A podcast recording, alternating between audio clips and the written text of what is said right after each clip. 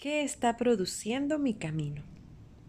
Nuestro camino debe ser enfocado en poder alcanzar un buen fruto. Esto lo logramos cuando sembramos en el corazón la buena semilla a través de la palabra de Dios, siendo diligentes en conocerla y obedecerla para que a su debido tiempo dé fruto agradable y perfecto al Señor.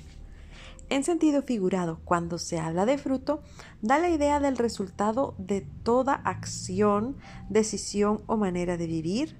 Esto tiene su base en lo que se recibe y alberga en el corazón. El fruto alcanza cada aspecto de la vida, en lo espiritual, material, físicamente, aún nuestra descendencia, marcando un caminar justo o impío.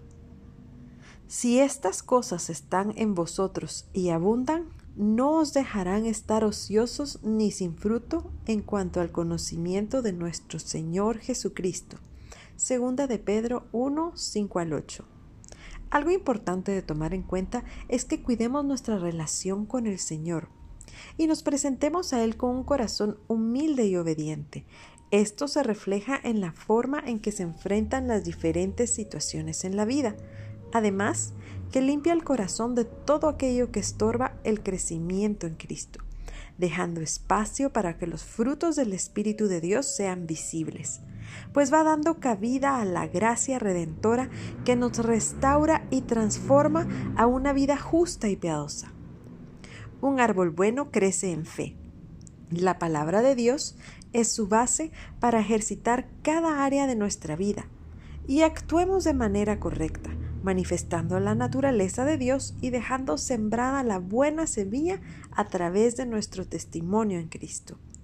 Jeremías 17:8 Será como árbol plantado junto al agua, que extiende sus raíces junto a la corriente. No temerá cuando venga el calor, y sus hojas estarán verdes.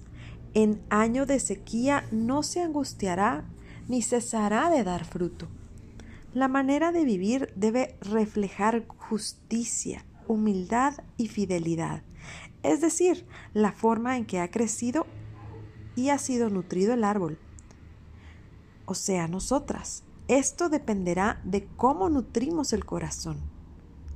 Si no es así, no se puede garantizar un buen fruto. La forma en que expresamos las palabras, acciones, deseos, intenciones será la tarjeta de presentación ante otros.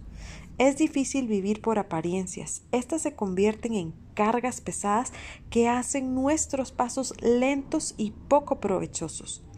Por lo cual, tengamos siempre presente que un fruto bueno reflejará la forma en que nos desarrollamos y maduramos en Cristo centrando nuestro camino en su propósito y prestando atención a lo que alberga nuestro corazón.